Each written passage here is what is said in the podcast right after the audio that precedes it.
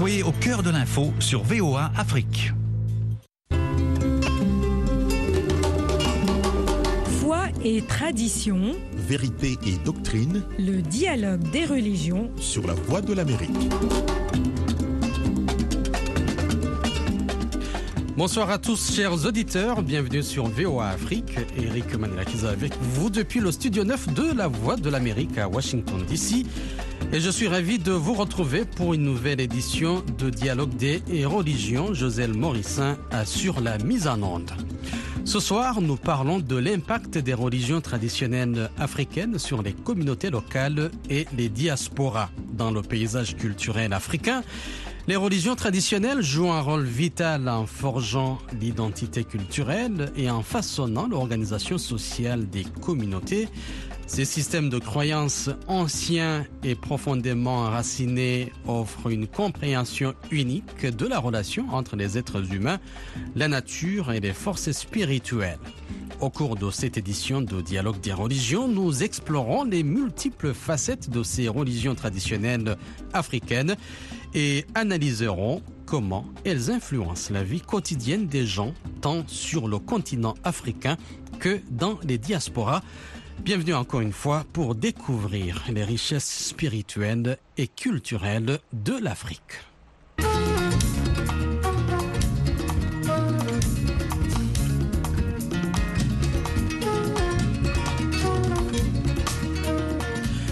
Nous recevons ce soir Mohamed Mbodj, professeur d'histoire à Manhattan College à New York. Professeur Mbodj, bonsoir.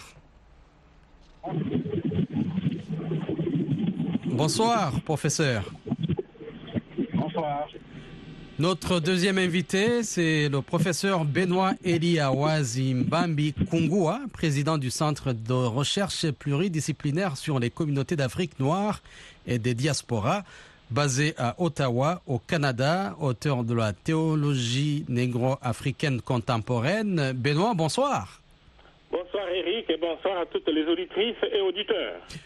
Professeur Mbodj, je vais commencer avec vous. Voudriez-vous nous parler brièvement des origines et de l'évolution des religions traditionnelles africaines? Euh, les religions traditionnelles africaines euh, ne sont pas autour du concept du salut. Donc, euh, vie remarquable c'est dans la société interne au paradis. Mais qui essaie de donner un sens à la vie sociale, aux relations sociales ambiantes.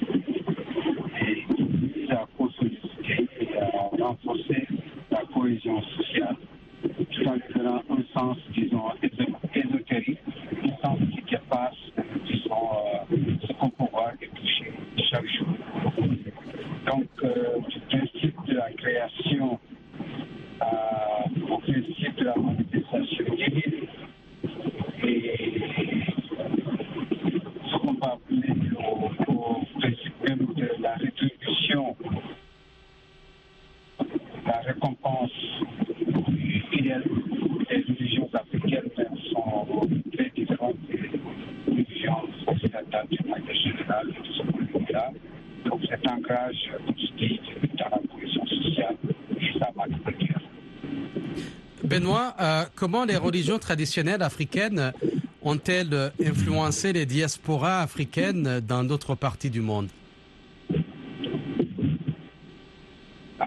Alors beaucoup de Les gens partent de l'Afrique, comme vous l'avez dit.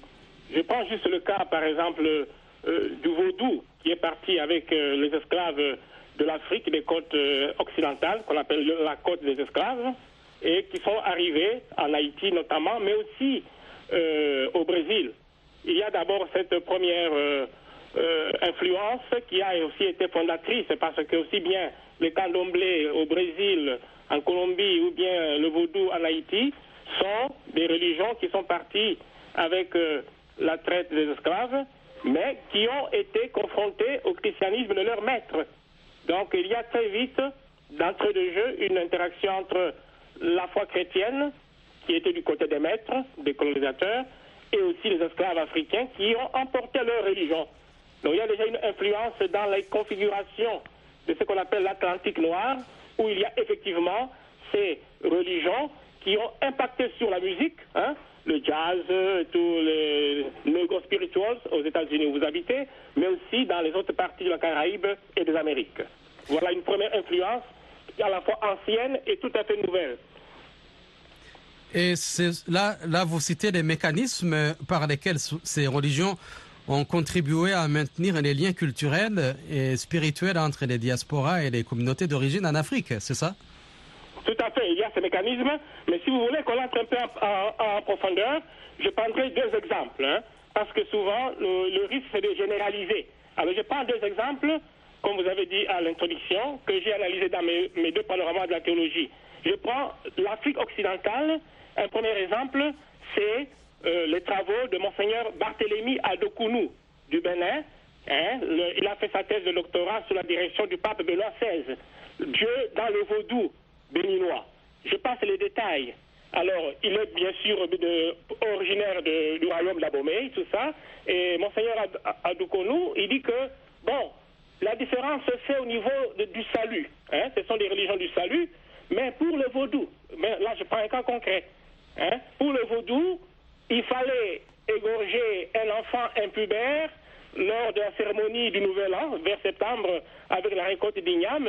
Il fallait égorger dans une cérémonie un enfant impubère, et puis on l'enterrait dans un trou, et puis on coupait les ongles du roi, ses cheveux, et on mettait dans la tombe. C'était une opération un peu magique pour chasser la mort du roi, pour retarder, éloigner la mort du roi. Ça, c'est les religions d'Afrique occidentale, et on peut dire à partir des travaux que je fais, comme celui de Adoukonou et puis d'autres Nigériens, ce sont des religions polythéistes. Il y a un, dieu de la foudre, de la mer, euh, de la, de, de, des ignames, de la forêt. OK? Mais allons en Afrique centrale. Et là, je cite un autre exemple, le père Tempest, que tout le monde connaît, mais il a fait un travail qui n'est pas toujours bien interprété par les théologiens. On a beau le critiquer, l'ethnophilosophie, mais Tempest a vu juste par rapport aux Bantous au Bantou du Katanga où il a travaillé à Kabondo Dianda. Et il dit ceci, les cosmogonies des Bantous sont basées sur la connaissance de Dieu, Mungu, Zambé, Leza, qu'il appelle comme ça en Kinuba, et la vie vient seulement de Dieu. Lui seul peut donner la vie, mais elle passe par la médiation des ancêtres, des patriarches, des fondateurs des clans, des tribus. Donc, à l'Afrique centrale, on parlera beaucoup plus des esprits, hein, bons ou mauvais, qui cohabitent avec les humains, et en Afrique occidentale, ce sont les vraies religions au, sens où il y a plusieurs divinités. Alors, je donne cette première euh, différence qui a été travaillée par beaucoup de théologiens africains, pour montrer que quand nous disons religion traditionnelle africaine, on peut déjà distinguer les religions polythéistes qui sont encore pratiquées aujourd'hui, plusieurs dieux, mais les religions de Bakatanga, c'est un seul Dieu, comme dit Tempels, qui a la vie en lui-même et qui seul peut la donner même si elle passe par les médiations des ancêtres éponymes, des patriarches, des archipatriarches. Les Bantous ont une vision hiérarchique, métaphysiquement orientée, qui part de Dieu et qui, qui rejoint les vivants à travers la médiation des morts et qui retourne à Dieu. Voilà un peu les deux exemples. Monseigneur Adoukonou et le père euh, Tempel. Euh, euh, professeur Ambodge, comment ces religions ont-elles contribué à façonner l'identité culturelle des communautés locales en Afrique notamment? Passé, c'est effectivement la plupart de ces populations déplacées, ce qu'on appelle maintenant la diaspora, ont gardé une vision de ce qu'ils ont laissé derrière, ce quelquefois les historiens appellent une résistance culturelle, en gardant euh, une grande partie de leur religion traditionnelle et en particulier dans ces aspects les plus visibles comme le chant, la danse, la musique. Euh, et de ce point de vue-là, donc, on peut dire que l'attachement, par exemple, des Noirs américains et au niveau spirituel, la formation du jazz, la formation de toute cette euh, musique qui est associée donc à l'adoration divine, donc une musique liturgique euh, qui devient profane, le negro spirituel, et ensuite devient le rhythm blues, on voit là clairement qu'il y a une relation entre l'héritage, ce qu'on a amené d'Afrique, et qui a permis aux esclaves de garder un sens de leur identité, mais surtout un sens de ce que le monde autour d'eux euh, vaut, la manière dont ça fonctionne. Et ça s'est traduit dans la culture afro-américaine maintenant, qui certainement, sans les manifestations religieuses africaines d'origine, peut-être n'aurait pas existé sous cette forme, ou en tout cas n'aurait pas existé de la manière dont on la connaît maintenant. Donc, vous voulez dire que ces religions ont influencé euh, les mouvements de revendication et les luttes pour les droits des communautés africaines et afro-descendantes dans les diasporas? Ah oui, euh, donc euh, parce que l'oppression, ce n'est pas seulement prendre quelqu'un de force et le forcer à travailler. L'oppression, c'est aussi de forcer quelqu'un à penser, à obéir, de le forcer à abandonner sa culture et de faire en sorte que euh, donc euh, il se moule un, tout petit peu dans ce que le, le propriétaire, le, le, dominant veut qu'il fasse sans, euh, disons, sans restriction. Donc de ce point de vue-là, il est tout à fait clair que la résistance culturelle euh, donc de ces esclaves noirs s'est transformée en prise de compte de leur identité et leur a permis de résister. Et lorsque euh, la liberté finalement a été entrouverte, et justement c'est sur cette base qu'on peut dire que la conscience, euh, que ce soit artistique, politique ou autre, des communautés noires américaines a été fondée sur ces, sur ces pratiques religieuses à l'origine et qui donc ont permis de créer une identité afro-américaine. Euh, Benoît Awazi, quels sont les rituels et les pratiques les plus couramment observés dans les religions traditionnelles africaines et comment ils sont intégrés à la vie quotidienne des gens Ok, merci Eric. Euh, avant de répondre directement à cette question, je voulais juste continuer dans ce que le professeur a dit par rapport à l'influence euh, au niveau des États-Unis. C'est tout à fait juste au sens où je viens de finir un ouvrage où j'ai dit Barack Obama et la théologie africaine de la libération aux États-Unis pour montrer comment est-ce que Jeremiah Wright, son pasteur, a vraiment forgé, aussi bien au niveau politique que théologique, euh, la mentalité d'Obama. C'est une parenthèse que je referme aussitôt. Et pour revenir aux pratiques, maintenant, je pense que je répondrai au niveau de comment est-ce que les Africains, hein, qui sont quand même une certaine majorité, qui ont intégré l'islam et le christianisme, vivent au quotidien, c'est tout à fait votre question, les, les, les, les, les schèmes, les pratiques de ces religions. Je prends juste un exemple. Par exemple, je prends le Congo, d'où je viens, même aussi les diasporas, mais partons d'abord au Congo. Aujourd'hui, Eric, quand vous arrivez là-bas, vous allez voir que partout et tout le temps, il y a des problèmes, bon, des séances d'exorcisme, des séances de guérison, des séances euh, de purification. Hein? Alors, les pratiques, c'est surtout les prières, les liturgies des différentes confessions religieuses, disons chrétiennes pour le moment, qui intègrent, parce qu'il n'y a pas dans ces religions, parmi leurs caractéristiques, c'est l'intrication entre le religieux et le politique. Et puis l'intrication entre le prophétique et le thérapeutique. Et puis l'intrication entre le visible et l'invisible. C'est-à-dire, dans ces religions, il n'y a pas rencontre avec la divinité sans une émission, au sens fort d'émettre des énergies thérapeutiques. Et je crois que c'est un problème énorme pour toute l'Afrique subsaharienne, pour leurs églises, aussi bien pour les théologiens que les pasteurs, de tenir un discours cohérent par rapport à ces pratiques. Par exemple, quand vous êtes au Congo ailleurs, les charismatiques ou les églises du réveil, ils prétendent purifier les gens de mauvaises euh, sorcelleries traditionnelles au nom de Jésus-Christ. Donc, en filigrane, je dirais que les pratiques sont essentiellement les liturgies, des communions, de supplications à la divinité. Maintenant, c'est là qu'il faut être tout à fait honnête, intellectuellement et théologiquement. Il y a, exemple, euh, pour ces religions, quand on arrive dans le, régime chrétien, tout se fait par l'autorité de Jésus-Christ. Hein? Alors là, c'est là que les pasteurs et les autres responsables doivent être sensibles au phénomène de syncrétisme. Hein? Il ne s'agit pas de juger les religions, mais il s'agit d'être cohérent. C'est-à-dire, en régime chrétien, par exemple, c'est Jésus-Christ qui revendique l'autorité de Dieu. C'est même la raison de son départ de chez les Juifs, c'est-à-dire les Juifs n'ont pas accepté ça, qu'ils se disent celui qui m'a vu a vu le Père. Donc je résume en disant que c'est plutôt dans les liturgies de guérison, et là il faut du discernement spirituel, théologique, de la part des pasteurs. Ça se joue surtout à ce niveau, et si tu permets, je finis, ça se joue aussi au niveau de proximité théologie politique. Observe les pays africains, est-ce que le religieux et le politique euh, s'entremêlent et regarde l'ampleur des conflits que cela génère. Voilà le quotidien.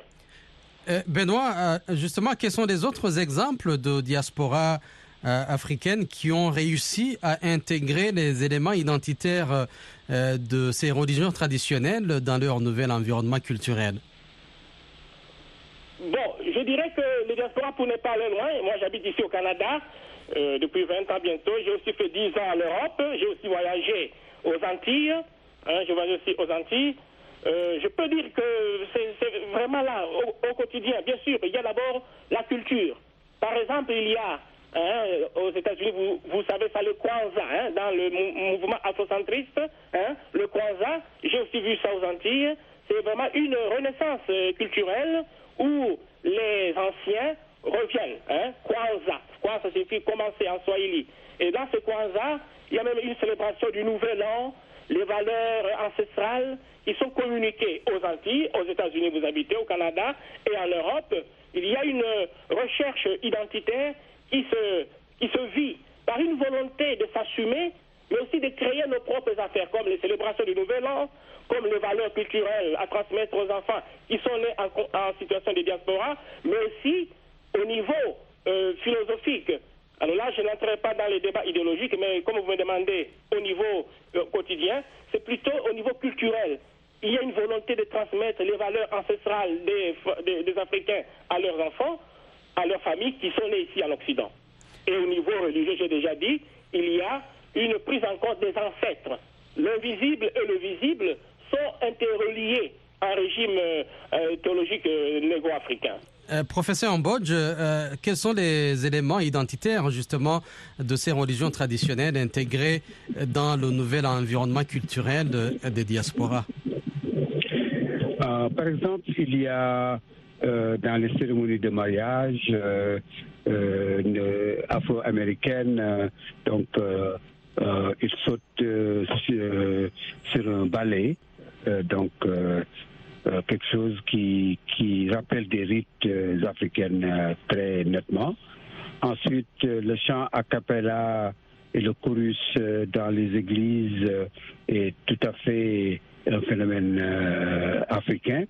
Et même la coiffure, les chapeaux, et alors qu'en Afrique c'est le mouchoir de tête, montre très bien qu'il y a une sorte de d'attraction, de, une sorte de, sacra- de sacralité de l'ornement euh, pour ce qui est euh, donc euh, euh, euh, la tête, donc euh, euh, la partie supérieure du corps.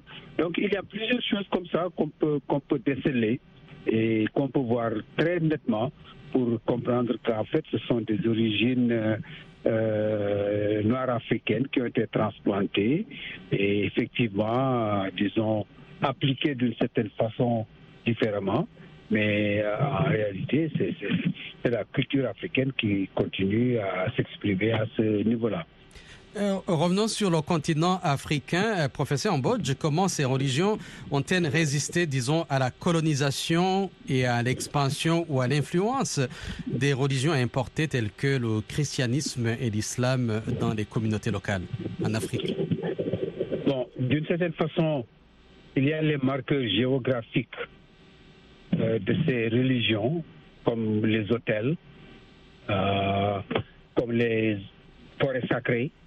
Donc, il y a une géographie sacrée qui fait qu'on ne peut pas euh, simplement, comment dire, faire abstraction de cette géographie sacrée. Elle est là, elle existe, elle s'impose. Et d'une certaine façon, permet à des populations qui veulent résister, donc de trouver une sorte d'ancrage géographique qui leur permet de, en, fait de pouvoir dire non euh, à, euh, l'oppression coloniale, à l'oppression culturelle et de faire en sorte que euh, donc euh, il y a là une base de départ. L'autre base euh, donc c'est euh, devant l'assaut de l'Occident, euh, les populations africaines ont décidé et ont voulu une résistance collective. Résistance collective sous-entend une cohésion, et cette cohésion est offerte par la religion, par la vision cosmogonique, par exemple la notion de temps qui est très cyclique, qui est une sorte aussi d'ellipse en Afrique, alors que cette conception est linéaire euh, ailleurs, en tout cas en Occident, pour vous donner cet exemple. En plus, euh, lorsqu'on est dominé, on peut souvent euh, pour résister en disant que ben, cette domination est matérielle, elle m'est imposée, mais dans mon fort intérieur, je suis capable de résister. Mais en plus, je suis capable de résister en fonction de l'invisible, de ce qu'on ne voit pas. Une dimension, la dimension des esprits, la dimension des ancêtres qui reviennent, etc.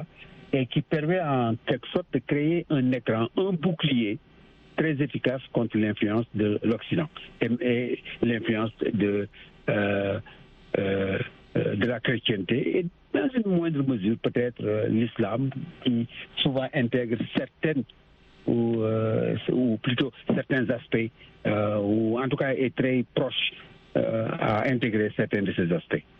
Benoît, quel a été le rôle de ces religions traditionnelles africaines pendant cette période coloniale? Il nous reste euh, deux minutes et demie. Bon, ok, Eric, alors je continue. Alors, euh, je rebondis sur ce que mon prédécesseur a dit. Je prends un cas concret.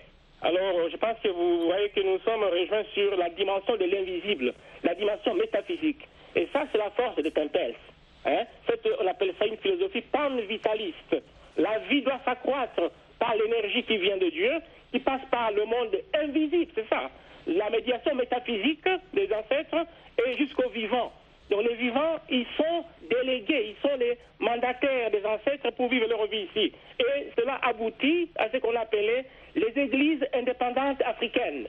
Vous voyez? Matuanisme, kimbanguisme, euh, curieusement, ils sont toutes là de l'Afrique centrale du grand peuple Congo, hein, qui est dans toute la région du Royaume Congo, depuis Kimpanvita, au XVIIe siècle.